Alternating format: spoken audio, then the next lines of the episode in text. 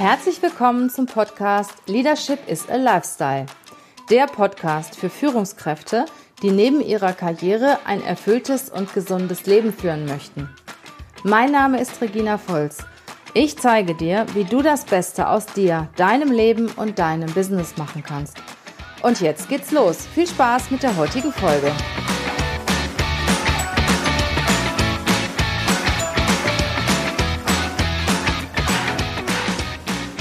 Auf meinen heutigen Interviewgast habe ich mich ganz besonders gefreut. Sie ist Sängerin, Musikerin, Songwriterin, Ehefrau, Mutter und eine ganz tolle Frau. Sie ist Mitglied einer mit vielen Musikpreisen ausgezeichneten Popband, die von 1974 bis 1994 auf der Straße Musik gemacht hat. Die Band hat mehr als 20 Millionen Tonträger verkauft und gehört damit zu den erfolgreichsten Bands in Europa. Seit 2008 ist sie auch als Solokünstlerin unterwegs. Sie arbeitet, also singt als Solokünstlerin und mit ihrer Band. Und wenn die Band die Hallen füllt, egal ob 10.000 oder 20.000 Gäste dort sind, die Karten sind innerhalb kürzester Zeit ausverkauft. Ich bin total happy und glücklich, dich heute hier begrüßen zu dürfen in unserem Podcast. Herzlich willkommen, Patricia Kelly. Vielen Dank, Regina. Ja, schön, dass ich dich zum Interview gewinnen konnte. Du weißt ja, dass wir uns an Führungskräfte wenden und Führungskräfte haben ja auch noch ein Leben außerhalb des Unternehmens. Ne? Und ich sage immer, man muss sich nicht nur äh, im Unternehmen präsentieren, sondern auch im kompletten Leben, im kompletten Umfeld. Und deshalb finde ich es auch mal ganz schön, dass du auch mal von der anderen Seite berichtest, ähm, nicht so direkt aus dem Business, sondern eher von der Unterhaltung und freue mich deshalb ganz besonders, dass du heute da bist. Ja, ich freue mich auch. Bin gespannt auf die Fragen. ja, Patricia, du bist ja als Musikerin groß geworden. Hattest du früher auch mal eine Idee, was anderes zu machen oder wolltest du immer Musikerin werden?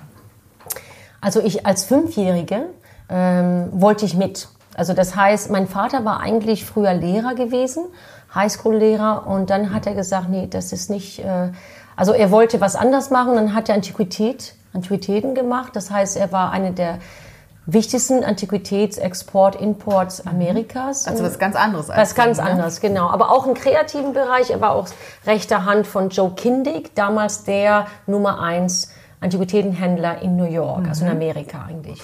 Und ähm, dadurch ist er nach Spanien gekommen, durch das Export und Import von Antiquitäten und dann äh, ist es dann so gewesen, dass wir wirklich in Spanien gelandet sind und dort bin ich geboren. So. In Spanien. Ähm, in Spanien, richtig, mhm. in Kastilien. Und äh, ah, da ist mein Sohn, Alex, Iggy. Hallo. Hey, say hi. und auf jeden Fall ist es so, dass am Wochenende wurde Musik gemacht zu Hause. Nur aus reiner Spaß, aus Hobby. Wir haben alle Instrumente gespielt, wir haben getanzt, gesungen. Meine Mutter war Ballerina. Mhm. Das heißt, zu Hause war ein absolut kreatives Umfeld. Und ähm, mit fünf und dann am Wochenende sind die einfach losgegangen und haben Hochzeiten gemacht oder irgendwelche Stadtfesten. Mhm. Die wurden überall eingeladen und ich wollte mit. Okay. Das heißt, ich wollte einfach mit und singen und ich fand das großartig. Also als Fünfjährige habe ich immer gestreikt und habe so lange geweint, bis mein Vater irgendwann mal gesagt hat, um mich loszuwerden, okay, Patricia, wenn du wirklich auf Tour kommen willst, dann musst du alle Songs lernen innerhalb zwei Wochen. Der wollte mich loswerden. Mhm. Auf Gitarre und Gesang. Und das habe ich dann auch geschafft, tatsächlich. Und also die Akkorden waren miserabel, aber er hat gesehen, ich bemühe mich. Und ich muss ganz ehrlich sagen, seitdem war Musik für mich äh, was ganz Wunderbares. Ich kann mir aber vorstellen, irgendwann mal so, als ich 16, 18 wurde, dachte ich, oh, Medizin wäre was ganz Tolles für mich. Mhm. Also ich hätte gern auch Medizin gelernt oder Psychologie, aber ähm, ich war einfach zu vertieft in der Musik und es passte nicht. Meine Mutter starb, als ich zwölf war und äh, ja, ich war eine der Großen. Wir mussten arbeiten, um das Geld reinzuholen. Aber ich kann mir gut vorstellen, im nächsten Leben, wenn es eins gibt, dann äh, Medizin oder Psychologie. Aha, interessant. Ja. Okay. Ja, wie ging das denn dann weiter? Erzähl mal.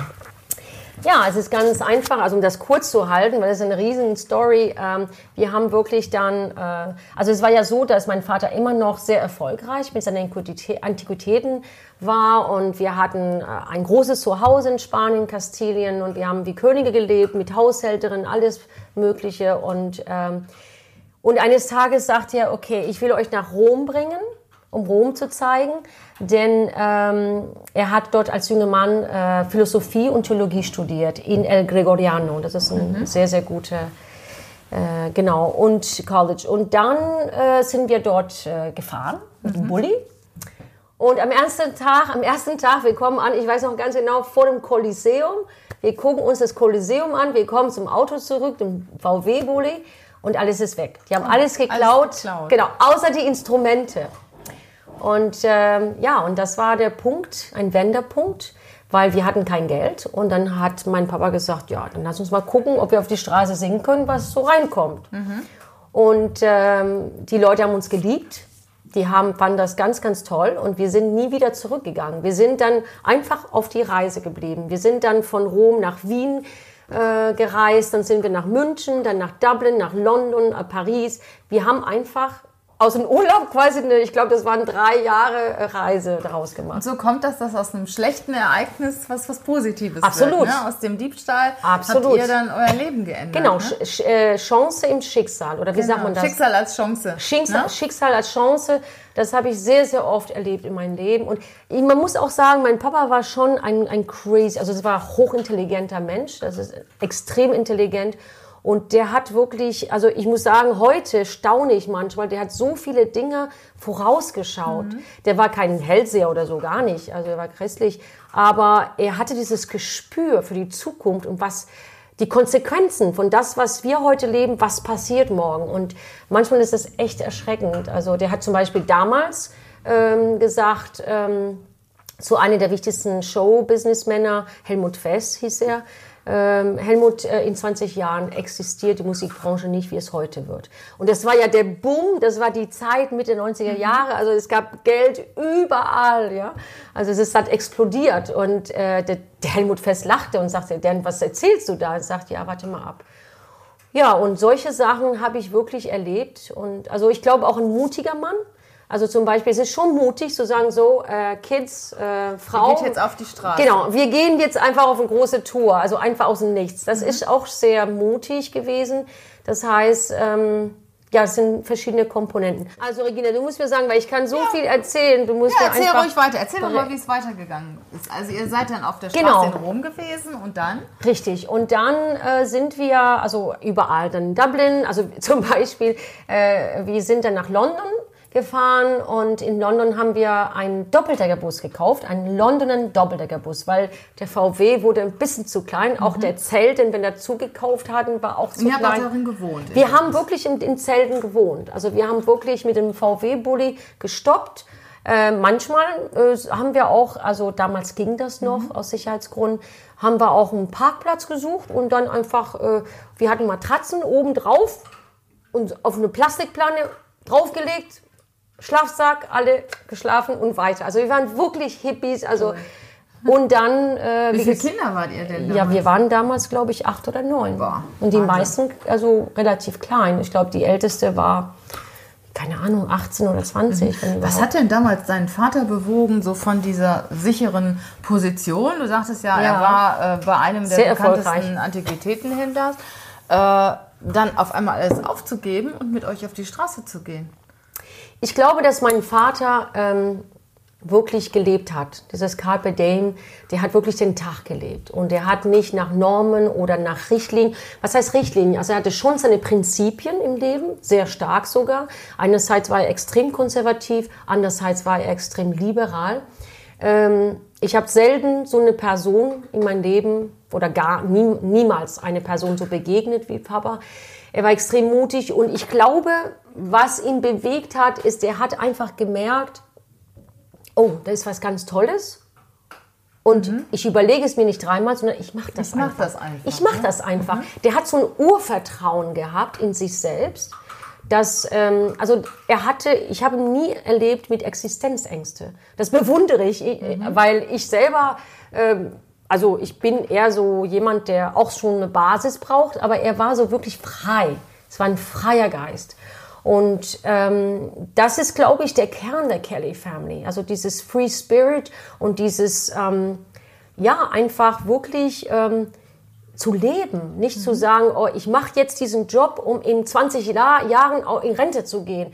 Das kam niemals überhaupt in, nicht in Frage. Also das war, es ging nie über seinen Mund. Also Rente, was ist Rente? Also mhm. er hat wirklich den Tag gelebt und er war voller Leidenschaft. Das, was er gemacht hat, hat er mit voller Leidenschaft gemacht. Und manchmal braucht er auch eine Änderung. Komm mal her, Linda. Also manchmal hat er auch dann was Neues gebraucht. Also das war irgendwann mal erschöpft und sagt so, jetzt muss ich mal was Neues machen. Und dann hat er was Neues gemacht. Mhm.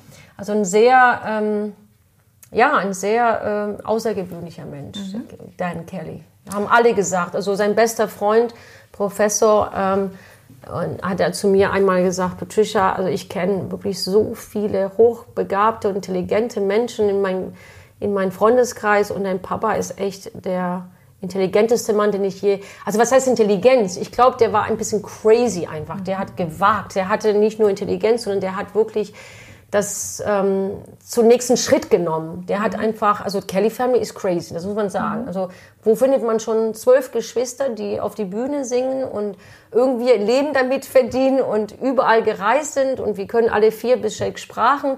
Also das ist so eine Multikulti, äh, also wie es, das ist schon was ganz Besonderes. Was, ja, also zum? Beispiel ein, die Einverheirateten, wie, wie sagt man das? Die, die Verheirateten. Genau, die Verheirateten, äh, das sind wirklich, die kommen aus Frankreich, aus Spanien. Ach, die Ehepartner meinst Genau, mhm. unsere Ehepartner, sie kommen aus Frankreich, aus Spanien, aus Irland. Also ihr seid mega aus international. Russland, also das mega, also das ist wirklich äh, ja ganz crazy und außergewöhnlich und hat alles seine Vor- und Nachteile. Ja, und dann seid ihr ja irgendwann mal ganz berühmt geworden, ne? Ja, das ist nicht von heute auf morgen passiert. Das muss man auch sagen. Also manche Leute sagen, ja, dann gab es so euren Hit in Angel und dann ging alles so nach oben. Nein, nein, Moment. Das war ja ein Prozess. Also wir sind auch sehr hart arbeiten, mhm. alle Kellys, also quer durch die Bank. Das haben wir auch von Papa gelernt. Also äh, Papa schlief nur vier Stunden die Nacht. Er brauchte nicht mehr. Mhm. Das war so ein Mensch. Es gibt Menschen, die kommen mit vier Stunden aus. Und er war wirklich ein, wenn er sich ein Ziel gesetzt hat, hat er alles gegeben. Also der hat wirklich seinen ganzen Fokus sich total, drauf total gewidmet, mhm. ja. Und ähm, das hat er uns auch beigebracht. Und was war die Frage, Regina, nochmal? Wo waren wir? Die Frage war, ah, mit dem Erfolg geworden. Genau, seid, genau. Also es ist ja nicht so, bei uns ist es nicht so, dass wir, ich sag mal, entdeckt worden sind und dann von heute auf morgen, boom, nach mhm. oben geschossen. Sondern ähm, das Showbusiness ist kein leichter Business. Es gibt Menschen, die denken, ach, da ist ein, ein Hit und dann ist man berühmt. Ähm, so ist es wirklich nicht, weil äh, ich sag mal, es gibt viele One-Hit-Wonders, äh, bekannterweise, die, wo man heute nichts von hört. Also ähm, in unserem Business ist das A und O die Fans, das Publikum. Mhm. Ja? Und eine Fangemeinde zu, zu, zu kreieren, zu kreieren mhm. ist ein Prozess, der äh, über Jahre hinweg, also das ist nicht von heute auf morgen geschafft, sondern äh, erstmal muss man ein Liveband sein, also nur die Livebands schaffen das wirklich langfristig. Wir sind ja äh, über 45 Jahre. Wahnsinn. Also die Kelly Family existiert 45 Jahre. Das erste Number One Hit in Europa äh, Damm ist in 78 gewesen. Also das sind einige unserer Fans gar nicht geboren worden. Ja? Das heißt, es gab drei Hochphasen der Kelly mhm. Family. Es gab äh, Ende der 70er Jahre, waren wir Number One, Nummer eins in ganz Europa. Und dann gab es ähm, Mitte der 90er Jahre, was die meisten Deutschen mit verbinden. Und jetzt, jetzt äh, die letzten zwei Jahre, wo wir nochmal zusammengekommen sind und auch nochmal äh, zwei Number Ones bekommen haben, ein Album, über 700.000 CDs verkauft worden, also dreifache Platinum und so weiter. Ähm, der Punkt ist, wo war die Frage nochmal? Ich kann nicht schnell verlieren. Wie ihr dann plötzlich so Ach, genau. seid. Also wenn es jetzt äh, zum Business-Teil angeht, also erstmal, wir haben extrem viel gearbeitet. Wir hatten ein Ziel vor Augen. Was hattet ihr für ein Ziel vor Okay, wir wollten Stadiums füllen. Mhm. Und diesen Ziel haben wir tatsächlich geschafft. Also wir haben in 96 acht große Stadiums in Deutschland, äh, Switzerland und Austria gefüllt. Wie habt ihr das gemacht? Seid ihr da irgendwie planmäßig vorgegangen? Habt ihr das oder habt ihr einfach gesagt, irgendwann eines Tages werden wir Stadien füllen oder hattet ihr da auch schon einen Plan? Also ich glaube, es beginnt alles mit einer Vision. Mhm. Du musst es auch im Kopf vorstellen können. Wenn du das ja nicht im Kopf und, in, und das irgendwie real vor dir hast, wirst du es nie schaffen. Mein Vater hat immer gesagt, Patricia, go for the moon and you will reach the church top. Das heißt, äh, dein Ziel muss der Mond sein und da wirst du auf jeden Fall äh, die Kirchturm erreichen. Die Kirchturm erreichen, ja. Das heißt, also deine Ziele müssen vielleicht höher sein, als was du tatsächlich erreichst. Und und dann Step by Step einen realistischen Plan und diesen Plan arbeiten. Das heißt, wir haben wirklich dann erstmal gesagt, okay, wir wollen Stadiums füllen und dieses, diesen Traum, Stadium zu füllen, ja, entstand in einer Phase, wo wir nichts hatten. Nichts. Also schlimmer ging es nicht. Mutter war gerade gestorben. Ich, also sie, ich war zwölf, als sie, sie ist plötzlich gestorben von Brustkrebs. Und wir hatten eine ganze Schar von kleinen Kindern. Also meine Schwester und ich haben die großgezogen. Das Baby war sechs Monate, die nächste war zwei Jahre alt, vier, sechs, achtzehn. So, mein Vater ist in Depression gefallen der konnte nichts mehr machen, weil er meine Mutter über alles geliebt hat. Und das heißt, wir Eltern haben quasi die Familie großgezogen. Wir haben uns ernährt mit Straßenmusik. Wir hatten nichts. Also das sind teilweise, als meine Mutter starb, ähm, sind die Nachbarn also äh, anonym mit Körbe, äh, haben die Körbe vom, vom, vor der Tür gestellt mit Essen. So war das in Spanien. Wir hatten ein Haus und das war's. Und so, dann sind wir losgegangen und wir haben gesagt, wir müssen jetzt irgendwie weiterkommen, wir müssen jetzt, wir müssen jetzt aufstehen. Mhm. Und dann sind wir nach Paris gegangen und haben dort unsere Chancen gesucht und haben in der Metro gesungen. Und in dieser Zeit, ich war 14, ich war eigentlich ein Kind, aber ich habe jeden Tag gearbeitet, damit meine kleinen Kinder zu, ähm, äh, zu essen bekommen mhm. und die Miete bezahlen. Wir haben damals drei Zimmerwohnungen gemietet, ein Hotel. Und ähm, in dieser Zeit, wo wirklich, es gab Tage, wo wirklich keiner vor uns stand, ja, das ist wirklich, wo du, du hast gesungen in der Metro und es war einfach ein schlechter Tag und keiner vor uns stand. Und da haben wir gesagt, eines Tages werden wir ein Stadion füllen.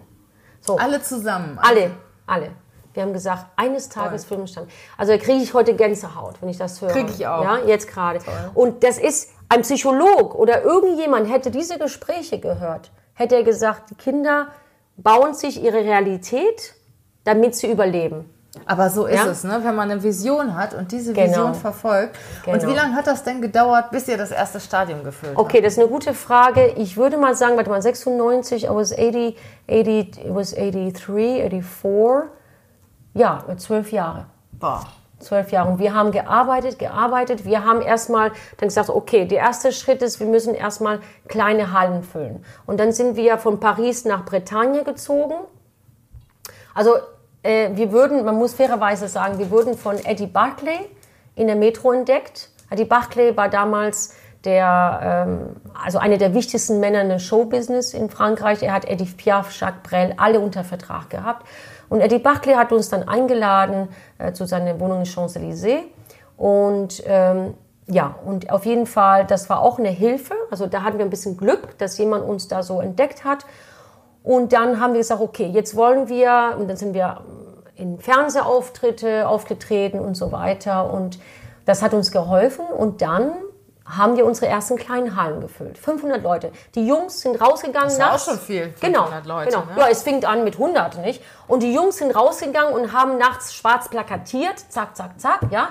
Und äh, wir Mädels haben am Telefon dann die Behörden angerufen, gesagt, so, wir brauchen Genehmigung für die Halle und organisiert, bla, bla, bla. Also Step by Step. Und irgendwann mal sind wir dann nach Deutschland gezogen und dort haben wir auch dann wirklich Step by Step äh, das alles aufgebaut. Und äh, natürlich äh, haben wir uns erkundigt, okay, wie geht das in der Halle zu füllen? Was musst du damit, was musst du dafür machen? Dann haben wir das versucht, dann haben wir gescheitert, dann sind wir wieder aufgestanden, nochmal versucht, oh, jetzt hat's wieder geklappt und so, wie das so Leben ist. Wie war das denn so mit euch? Ihr seid doch sicher auch wahrscheinlich ganz unterschiedliche Typen ja. in der Familie. Oh ja. Ne? Und da gibt es auch sicher mal Streit. Und, und wie seid ihr denn damit umgegangen, so, so mit diesem Team? Dass ihr dann immer wieder zusammengekommen seid und dann nicht mal ein, der eine oder andere ausgebrochen ist, sondern dass ihr wirklich so lange so gut zusammengearbeitet habt. Also eins muss man schon sagen, als Papa noch am Leben war, der ist leider nicht mehr am Leben, ähm, das war, äh, also es war so ein Alpha-Tier. Es war schon ein sehr ein sehr, ich sag mal, sehr große Persönlichkeit, auch ein dominanter Mensch, auch wenn er sehr lieb sein konnte, auch sehr herzlich und lustig, war er schon ein Alpha-Tier, das muss man einfach sagen. Und äh, das hat aber geholfen, weil das hat wirklich, äh, da war ein klarer Chef, so, und dann wurden die Aufgaben verteilt und ähm, meine Schwester Kerdi hat eher das kreative Teil gemacht. Also es wurden ganz klare wie ich sag mal, Aufgabenverteilung. verteilt, ne? Ja, die Jungs haben die Konzerte organisiert. Ähm, es wurde eine ganz klare Aufgabenverteilung gemacht. Und, ähm, und letztendlich war Vater der Chef. Also man hatte eine gewisse Freiheit, Entscheidungsfreiheit, aber letztendlich konnte er auch sagen, nee, also das passt gar nicht oder so. Und er hat uns schon sehr viel Freiheit gegeben, das muss man auch sagen. Und ähm, ja, und als Papa starb, war das sehr schwierig, diese Umstellung von einer klaren Hierarchie, sage ich mal, ähm, auf, auf dieses Storming. Ne? Also es, Mhm. es war erstmal ein Storming und wir mussten zueinander finden. Und wir haben auch äh, gestruggelt, wie sagen wir struggled, also äh, Gekämpft. gekämpft, äh, um, um zu schauen. Also ne, manche wollten Chef sein, andere wollten nicht. Also das war schon schwierig. Jetzt sind wir auf einen Punkt gekommen, wo wir als Mehrheit entscheiden. Gibt es bei euch jetzt auch wieder so ein Oberhaupt oder seid Nein, also es gibt äh, zum Beispiel einen musikalischen Chef, ähm, aber eigentlich die großen Entscheidungen, die werden alle über die Mehrheit gemacht. Und dann kann es natürlich auch kommen, dass es einem nicht passt, weil äh, du sagst nein und die Klar. Mehrheit sagt ja. Sind alle Menschen, ne? Genau. Aber das ist ein System, die wir jetzt gefunden haben und das funktioniert ganz gut. Und ich muss auch sagen, dadurch, dass wir alle ein bisschen älter geworden sind und ruhiger, dass wir nicht von 0 auf 100 für jede Kleinigkeit springen, das hilft auch. Also Ich habe mal oder ich habe damals wahrgenommen, dass irgendwann mal hat man nichts mehr von der Kelly Family gehört. Oder Genau, es gab eine lange Pause, Wenig, richtig, Ne? genau. Und äh, dann weiß ich ja auch von, von, von deinem Mann, von Dennis, dass du immer so diejenige warst, die halt die Familie wieder zusammenbringen will, die wieder mit der Familie Ja. singen will. Ähm, stimmt. wie hast du das gemacht, die dann wieder zusammenzufinden? Wie hast du das geschafft? Also ich kann das nicht für mich behaupten, dass ich es geschafft habe, die Familie zusammenzubringen. Und ich glaube, es gibt keinen einziger, der das geschafft hat. Es ist wirklich eine Entwicklung gewesen. Wir haben dann irgendwann mal entschieden, äh, wir brauchen eine Pause, weil wir haben sehr hart, sehr lange gearbeitet. Und wir haben auch das Gespür gehabt, jeder braucht für sich jetzt mal auch sein eigenes Leben irgendwie, ähm, ja, to explore your own life. ich sag zu mal, entwickeln, Zu entwickeln. Das war auch eine notwendige, notwendige, äh, notwendige und wichtige Phase, wo wir gesagt haben, okay, jeder versucht seinen eigenen Weg zu gehen. Ähm, und die Pause, glaube ich, war ganz gut, weil man bekommt auch Distanz zu das Ganze, man schätzt das auch vielleicht mehr. Und ähm, ja, und dann kam die Phase, wo, also ich war, ich habe das immer vermisst, weil ich finde, dass, okay, solomäßig sind wir auch alle erfolgreich, aber die Kelly Family für sich ist einmalig. Das ist was Besonderes. was Besonderes. Genau, das hat man nicht jeden Tag. Also es gibt ja viele Solo-Sänger und Sängerinnen, muss man sagen. Und das ist irgendwie so was ganz Eigenes. Und also ich liebe es, mit meinen Geschwistern auf der Bühne zu stehen. Ich, ich genieße es richtig. Also ich liebe es. Als Fünfjährige habe ich es geliebt und heute noch. Das ist für mich, ja, ich habe das Gefühl, das ist es. Das ist zu Hause irgendwie. Obwohl ich auch mittlerweile solomäßig mich auch sehr wohl fühle. Äh, so ist es nicht, aber ich, das ist was ganz Besonderes. Das ist wie ein Fußballteam. Wir gehen durch dick und dünn zusammen, wir streiten uns, wir versöhnen uns. Das hat was so was ganz Intimes irgendwie. Was ganz Persönliches. Und Ja. ihr seid ja auch eine Familie, da ist das immer noch anders. Ne? Noch mal mehr. Als in manchen anderen Bands, wo man halt eigentlich überhaupt Absolut. nicht miteinander äh, verbunden ist. Ja. Ne? Es hat. Vor- und Nachteile, weil ich meine, als Geschwister, äh, Sie kennen das vielleicht, ich weiß nicht, ob Sie Geschwister haben, aber es ist äh, so, dass ähm, mit Geschwister sagt man, man ist ehrlicher und man, Man ist direkter genau was. direkter und man kann auch gemeiner sein. Also man hat nicht diese Hemmung, sage ich mal. Ne? Also man kann wirklich den anderen verletzen, auch ohne zu wohl, wohlen. Ja? Und insofern äh, andererseits glaube ich, äh, man versöhnt sich vielleicht eher, weil ja, das ist dein Bruder, deine Schwester und, und, und die Kinder sind befreundet und und und. Also es hat alles Vor- und Nachteile.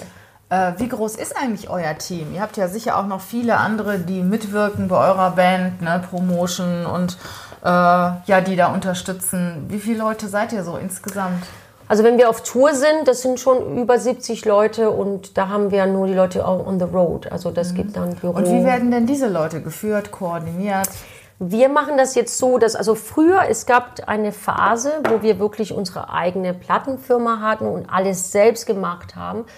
Und wir haben dann gemerkt, äh, wir haben es übertrieben. Wir, wir sind alle irgendwann mal im Burnout gelandet.